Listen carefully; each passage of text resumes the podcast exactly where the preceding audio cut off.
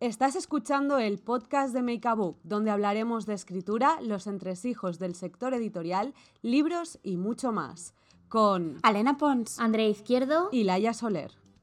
En el episodio de hoy vamos a desvelar los secretos de los contratos editoriales, vamos a hablar de cláusulas en las que recomendamos que os fijéis bien, quizás en algunos detalles que igual no conocíais antes de enfrentaros a un contrato, sobre todo al primero, y también cuáles son las cláusulas que puedes usar a tu favor como autora. Chicas, ¿por dónde empezamos? A ver, yo tengo que decir que es que creo que es el momento más terrorífico de la vida de un autor. No exagero. Yo recuerdo estar mirando mi primer contrato editorial eh, por delante y por detrás. Eh, lo vi todo normal, todo correcto y después me di cuenta que lo veía todo normal y todo correcto porque no sabía que estaba mirando. Es decir, no sabía qué tipo de información era la importante, qué, era lo normal y me habría encantado que alguien me explicara que era como las cosas básicas, las no tan básicas y lo que y, las red flags, digamos. O sea, yo creo que podemos empezar hablando de aquellas cosas que debemos buscar, que serían, Alena, eh, nuestra editora de confianza. Eh, chan, chan, chan. Eh, creo que hay que pensar que en los contratos, es lo que dice Laia, es importante saber lo que es legal y lo que es normal. Eh, por ejemplo, una de las cosas más importantes que hay que mirar, más que el dinero, la gente no se lo cree, pero mucho más que el dinero, es cuánto tiempo dura el contrato. Sí que es verdad por favor. que la ley, la ley española pone un máximo de 15 años, pero la política no es nunca ejercer ese máximo y normalmente se suele trabajar entre 5 y 7 años, suele ser la norma, y entonces es muy normal que pasado este tiempo, si el libro sigue funcionando, pues la editorial pida renovar. Y puede ser una cosa muy... Y a veces te pagan por ello, a veces es simplemente una suma pues más bien una cosa pues más simbólica que no dinero de verdad para mantener el libro en el catálogo y mantenerlo en librerías, que a un autor pues mm, ya le va bien. Y a veces si resulta que entre tanto pues el autor ha petado, pues entonces ya será otra cosa. Por ejemplo, o sea que si os encontráis con contratos donde os piden de 10 a 15 años, eso es algo que tendríais que intentar batallar. Lo más normal son 7. Sí. O sea, lo, lo que más se ve. Luego, otra cosa que hay que tener en cuenta, porque normalmente es el tema de las fechas, porque a veces pone que son X años a partir de la firma de contrato, a veces pone a partir de la publicación del libro, pero claro, eso puede ser mucho tiempo. O sea que hay que fijarse en estas cosas porque no es lo mismo, porque a veces dices, bueno, firmé un libro en 2018, pero luego hasta 2022 no ha salido. Pues si esa firma del contrato, 2023, ya se tendría que ser, si era 5, pues ya pronto tendría que renovarse. Claro, hay que fijarse muy bien en las fechas. De hecho, si os fijáis, todavía no hemos hablado de dinero, llevamos ya como casi un tercio del episodio y aún no hemos mencionado nada de dinero porque no es lo más importante. También hay otras cosillas con las que te pueden pillar, por ejemplo, Elena, los derechos subsidiarios. Creo que a la gente que nos escucha le encantaría saber qué son y si deben cederlos o no, porque claro, tú recibes un contrato y dices, madre mía, es que estoy firmando aquí, si se hace una película, si se hace una serie, si se hace un audiolibro, o si se hacen... ¿Qué es, qué es esto de kiosco? ¿Qué es kiosco? ¿Qué es kiosco? Eh, a ver, sí que es verdad que, para cubrirse lo que hacen en todos los contratos es pedir eh, que, intentar quedarse con el máximo de derechos que puedas. Y las editoriales siempre de base intentarán pillarlo todo. Luego tú puedes negociarlo.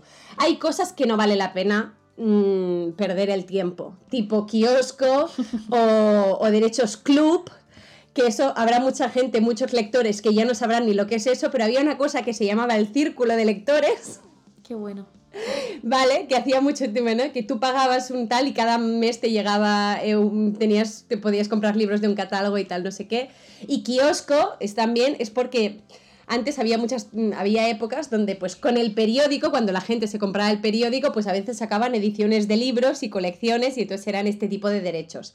Esto ahora ya casi no, mm, no tiene relevancia, con lo cual no, te peleas por eso. Ahora, por ejemplo, pues claro, eh, los de EPUB y los de audiolibro, que normalmente te los piden, así como la explotación en, en otros mercados. Eh, si eres un autor que acabas de empezar, pues no es algo que mm, te puedas pelear mucho, pero tampoco es algo que vale la pena, porque no vas a encontrar tú solo una distribución en otro país. Así que si te dicen, no, mm, tenemos distribución en América Latina y no tienen y tal, tú solo tampoco tienes alternativa. O sea que hay cosas con las que tampoco vale la pena ah, pelearse. Pero sí que está bien mirarse los porcentajes de EPUB y de audiolibro, sobre todo porque va creciendo, eh, pues para obviamente que eso sea una cosa legal. El EPUB Normalmente el royalty eh, no te pagan nada extra, sino que el, royalty es el 25%, que está mm, mejor, y el audiolibro eh, creo que es el 15%, depende. O sea, pero eso es una cosa que, va cambiando. Eh, y ya que estamos hablando de royalties, Andrea, ¿cuántos son los royalties? Pues depende mucho. Fíjate que en todo este tiempo que he estado ahora, además el otro día en la Feria del Libro de Granada y tal, hablando con autores, a veces os juro que yo me enfadaba de escuchar lo que algunas autoras que venden mucho estaban cobrando de royalties. Mm. Normalmente eh, eh, depende mucho la editorial, de si es tu primera novela, bueno, de 40 mm. millones de cosas, pero debería estar en torno al 10. Y el 10, el 10 es, es alto, o sea, lamentablemente es alto. Hay algunas editoriales que de entrada es lo que dan, Mm, pero son muy pocas. Yo me empezaría a asustar si es 6, 7. De 8 a 10 está bien y es muy importante que yo este concepto no lo conocía, el famoso escalado.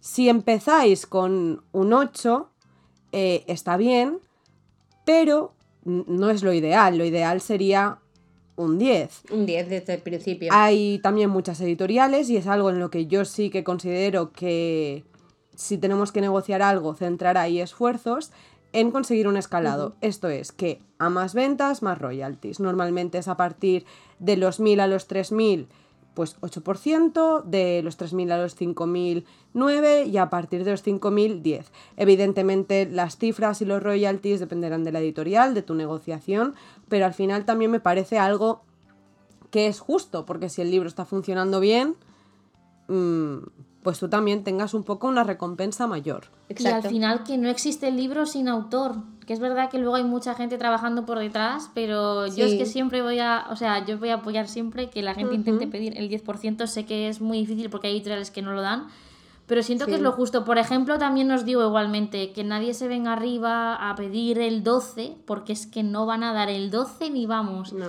ni aunque seas el hijo del editor. No le dan el 12 ni a Sanderson. Lo digo porque muchas veces hay autores que lo intentan. No, lo, lo, que hacen las editoriales con los autores muy potentes es no te voy a dar más royalties, te pago más adelanto. Y ya está.